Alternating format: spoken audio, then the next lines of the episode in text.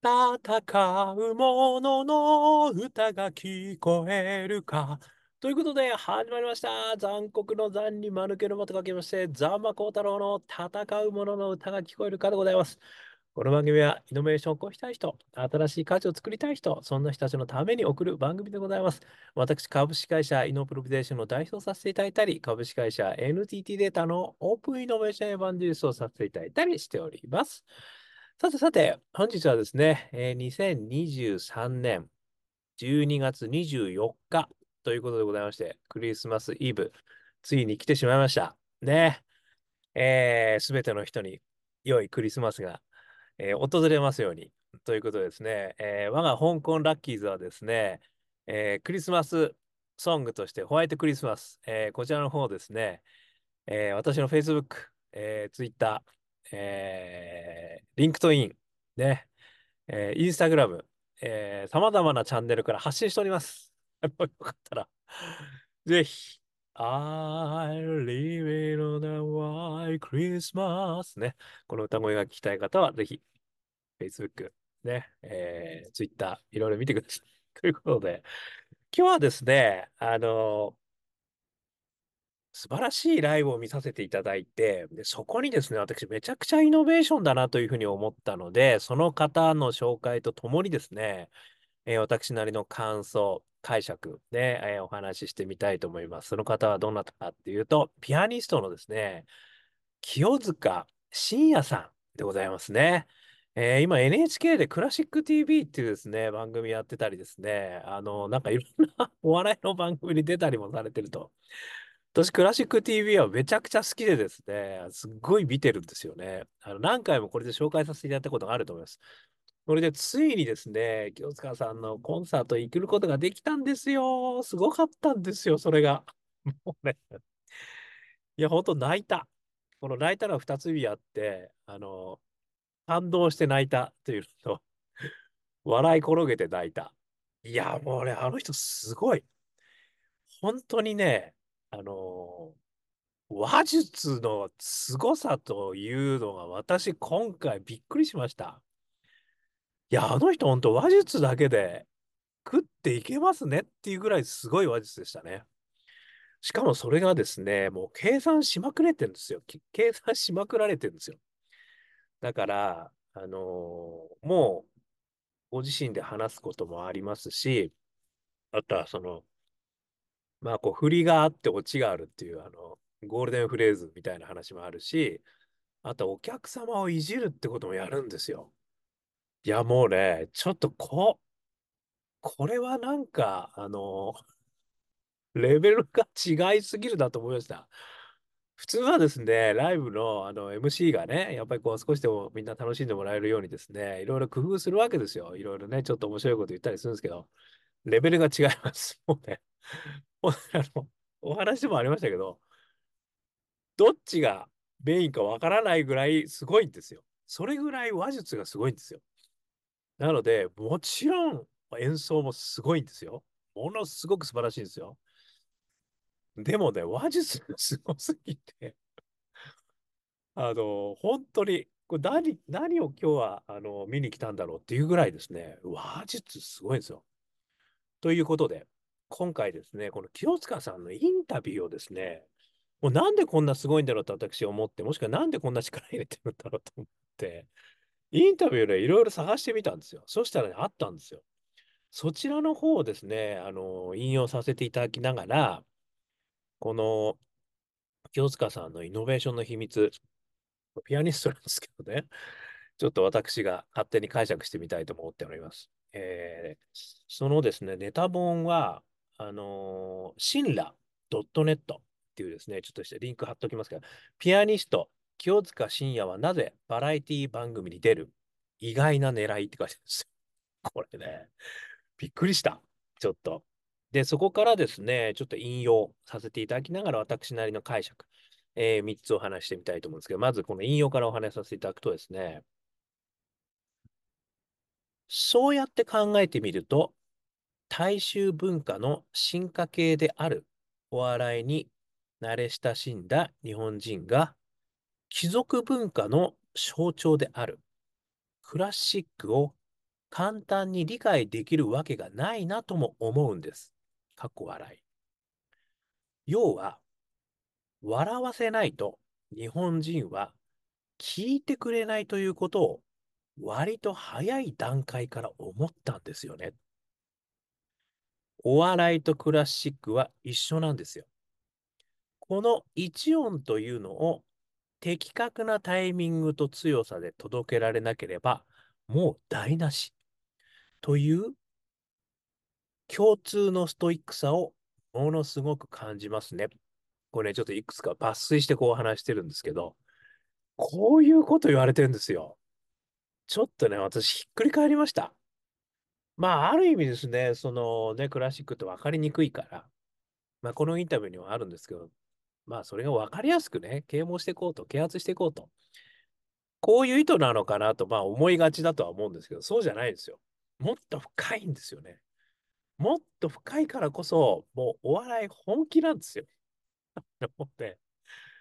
本気すぎるわけですよ。いや、ももちろんピアノもすごいんですよ。ピアノすごいんですよ。俺、あの、もう様々なコンクールでこう、あの、優勝してるし、今回はね、あの、ディズニーの名曲をこうメドレーにしてくれたりですね、あの、ショパンのね、名曲をメドレーにしてくれたりですね、あの、清塚さんのテレビでやられてる、あの、曲をやられたりね、もう、もうね、バラエティです。もちろん、あの、クラシックもね、聴かせてくれるんですよ。もう本当語りがすごすぎてね、ちょっと本当すごいんですよ。で、私、ここから3つ、ね、あの、思いました。ということをね、お話しさせていただきたいと思います。えー、まず1つ目、これも私の勝手な、勝手な感想解釈ですからね、ここから。えー、1つ目、ローカライズですね。これ、あのー、よく、まあ、あソリューション展開をね、やられてる方、えー、よく知ってる言葉かな。IT の世界でもね、あの、有名な言葉だと思うんですけど、ローカライズすると。これ何かっていうとですね、あの、よく、あの、まあ、よくあるのは欧米のアプリケーションとか、まあ、サービスをですね、日本に持ってきて、まあ、タイムマシンビジネスという形でやるということがよくあるんですけど、でもね、これうまくいかないこともよくあるんですよ。で、それはなぜかっていうと、全く文化も風習も、えー、まあ、言語も違う。という中で、あの、アメリカで流行ったからといって日本じゃ流行らねえよ、これっていうこともね、たくさんあるんですよ。だからこれすごく難しくて、で、その時に、もう、あの、必殺技がですね、ローカライズなんですよね。つまり、海外でやっぱり素晴らしいもの、ね、これをやっぱり日本の中で、なんとかうまく転化したい。で、またはね、日本の素晴らしいものを海外で展開する。これもですね、やっぱりそのまま展開してもうまくいかないってことよくあるんですよ。で、それをローカライズっていうんですよね。でローカライズっていうのは、その土地の、要は風習とか思考性とか、えー、制度、そういうものに合わせ、もちろん言語も含めて合わせていくんですよね。で、それによって、タイムマシンビジネスを成功させるっていう、まあ、必殺技なんですけど、これをね、私思ったのは、クラシックを日本でやるためには、ローカライズしなきゃダメだってことを言われてるなと思ったんですよ。で、そのために、あのもともと大衆文化の進化系が日本であると。で、クラシックは貴族文化であると。だから、その、大衆文化としての味付けをね、しなきゃダメなんだってことに気づかれたってことですよね。で、そこにお笑いのものをこう組み込んだと。こういうことなんですよ。ローカライズするためにお笑いを、えー、まあ、ある意味 UI、UX としてですね、組み込んだってことなんだと思うんですよ。それでみんなね、ああ、もう、なんか楽しいなと、いや、クラシック素晴らしいじゃんっていうことになっていくっていう。これが一つ目。ローカライズして、ローカライズのテクニックがすげえなっていうのが一つ目。そして二つ目がですね、一種格闘技ですよね。これはもう、あの、ご存知の通り、モハメッド・ハリとアントニオ猪木がね、あの、戦った時のようにですね、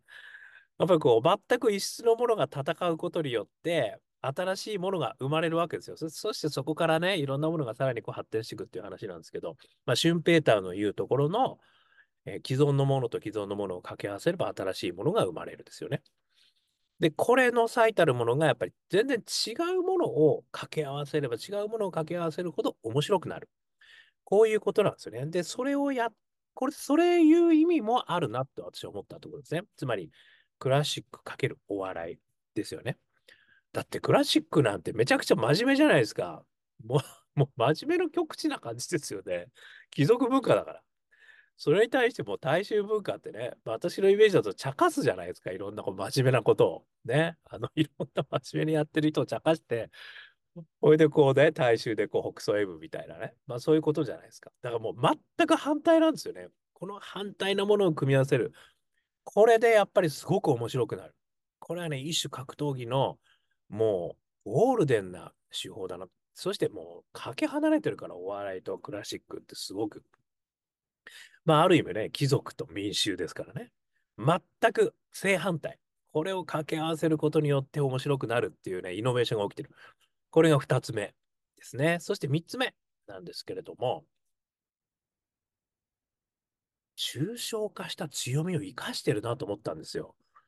これは何かっていうとですね、よくその、まあ、企業の中で、あの、これからイノベーションを起こさなきゃいけないと言ったときにはですね、自分たちの強みは何だったのかってことを、改めてこう掘り下げるってことをやるわけですよね。で、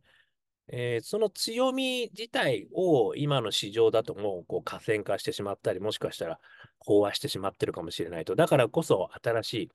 えマーケットに進まなきゃいけないんだけど、全く違う飛び地のところに全く違うノウハウを携えてやるにやっぱり時間かかっちゃうんですよ。しかも自分たちがやった、ね、そのあの時間が活かせないわけですよ。歴史と時間が活かせないわけですね。遺産がですね。で、それを活かしながら新しいことにチャレンジしていく。まあ、これが、まあ、大企業、もしくはその、老舗企業の王道なわけですよね。そうしないと、やっぱ新興企業に、もしくはベンチャーに、もうスピードとね、あの、新しさとやられちゃうわけですよ。だからそれを勝つためには自分たちの強みとか、そういうものをね、やっぱシフトさせなきゃいけないんですよね。これシフトっていうんですけど。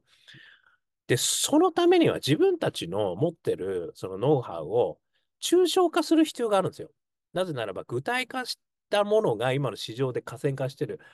飽和化してるわけですから、それをもうちょっと抽象化して、この技術とかノウハウって抽象化するともっとこういうところに幅広くいくんじゃないのと。これが具体と抽象の往復運動なんですよね。で、その抽象化をすることによって別市場が見えてくるっていうやり方なんですけど、これ、清塚さんが最後のインタビューで言ってること？このね、一音というのを的確なタイミングで強さで捉けなきゃもう台無しという、この、あの、時間の、あの、もうストイックさ？ここで言ってるその共通の一音を的確なタイミングでいけるかっていう。これに関して言うと、お笑いもクラシックも全く同じだって言ってるんですよね。で、それは抽象化してるわけですね。タイミングというのと、あの、まあ、ある意味その時間ですよね。そのタイミングと時間と、まあ、ここでは音なのか言葉なのかの違いなんですよね。そこが抽象化してるわけですよ。で、それは、まあ、でも一緒なんだと。音を、ある意味、その的確なタイミングで出せるかどうか。で、それが勝負だっていうところは同じなんですよね。だから、ある意味、その清塚さんがもう磨きに磨いてきた、この音楽のね、あの、ピアノをやっているこの技術。これが実はお笑いにはめちゃくちゃ生きるってことですよ。まあ、逆もしんなりだから、お笑いの人たちも実は、この、あの、ピアノプレイをやろうと思えばね、あの、できる。だ、多分やっぱりすごく優れてるんだと思うんですよ、そういう感覚が。だからそれがお互いですね、やっぱりこう、清塚さんがバラエティに出るのかっていうね、このインタビューの趣旨は、そこだということなんですよ。実は磨くことができる。自分のやってることを抽象化した技術を磨くことができるってことなんですよね。で、しかもそれは同じことだから、そこの世界でも清塚さんの技術が展開できるってことなんですよね。これはね、もうイノベーションの、要は抽象化した強みを生かしたあのシフト。これと全く同じじゃんと思ったんですよね。ということでね、もうイノイノベーションの塊じゃんかと、清塚さん。だから面白いんだなって、あの、つくづく思ったということで、まあ、まとめると一つ目が、ローカライズ。ね、クラシックという貴族文化を日本の民衆文化に持ってくること、そこのローカライズとしては笑いが必要。そして二つ目、異種格闘技。離れてれば離れてるほど、えー、面白くなる。組み合わせれば面白くなる。これは笑いかけるクラシック。そして最後、抽象化した強みを生かすシフト。では、ある意味自分の強みをね、抽象化して、この音を的確なタイミングで出せるかどうかという技術、それをお笑いの分野でも磨きたいし、さらにそこで活かしていくことができる。だから、あんなにすげえ語りができるっていうことなんですよ。いやー、これ、清塚信也さんのもう、これイノベーションすげえ深いなと。もう素晴らしいと。ぜひね、これ見なきゃわかんないんでね、あの、見ていただければと思いました。いや、ほんと今回行けてよかった。ね。ということでございました。えー、少しでも参考になりましたら、ね、えー、クリスマスのプレゼントになりましたら 幸いでございます。ということで、で、えー、YouTube、ポッドキャスト毎日話しますので、よかったら登録、ね、してくださいね。そして、えー、Facebook、Twitter、えー、よかったらコメントください。ね、こちらの方には、あの、ホワイトクリスマスも歌ってますからね。えー、さらには、我がアカペラグループ、香港ラッキーズ。ね、このクリスマスが終わりましたら、年末、12月31日のお昼の13時15分から、三軒茶屋のグレープフルーツムーン、こちらの方で、えー、2時間ぐらいのワンマンライブやりますんで、よかったらみんなでね、楽しく歌って踊って、ね、騒ぎましょう。ね、その後飲みに行ってもいいかもしれませんよ。えー、そしてですね、えー、一人からでもイノベーションできる、そんなことを書いてある本、オープンイノベーション21の秘密、こちらも電子書籍、リアル書籍両方ありますんで、1時間ぐらいで読めちゃうけど、2時間、えー、21のイノベーションの秘密が手に入る。ね、こんな本なんでよかったら、えー、買ってみてください。ちょっと言い忘れちゃったんですが、赤村グループのですね、曲を聴きたい方、YouTube で Apple Music、そして Spotify、こちらの方で中連不思議国、えー、香港ラッキーズ、ね、検索してみてください。中連ワンダーランド、香港好きなのと書いて香港ラッキーズ。出てきます。ね、元気が出る曲なんです。そしてさらにですね、えー、オンラインで、えー、ダウンロードもできる。ね、こちらの方はですね、えー、あ、ジャーニー・オブ・ラッキー。こういうですね、アルバムが出てます。こちらの方は、えー、iTunes、そしてモーラ、こちらの方でですね、えー、ダウンロードして購入することできますので、視聴もできますので、よかったら見てみてください。ね、感動シリーズ4曲入ってます。えー、そして、香港ラッキーズ商店、ね、ウェブサイトにあるんですが、こちらの方では昔の CD も売ってますので、検索してみてください。ねえー、こんなことを話して私ですけども、普段はイノベーションのコンサルやってますので、イノベーションのお困りごと、個人の方、企業の方、ね、えー、皆さん大歓迎、えー、お気軽にお問い合わせくださいませ。さらにはですね、えー、何度でも挑戦できる世界を、えー、起業家の皆さんを応援してます。そして、それを支える大企業の皆さんも応援してます。ということでね、えー、よかったら、こちらの方もお問い合わせくださいませ。スタートスタートアップスエマージェンスエコシステム、ね、こちらの方も頑張ってやってます。ということで、今日も聞いていただきましてどうもありがとうございました。えー、素敵なクリスマスになりますように、ね、皆さんに素敵なクリスマスが訪れますように、ね、願いを込めて、えー、送らせていただきました。ではでは、また明日ありがとうございました。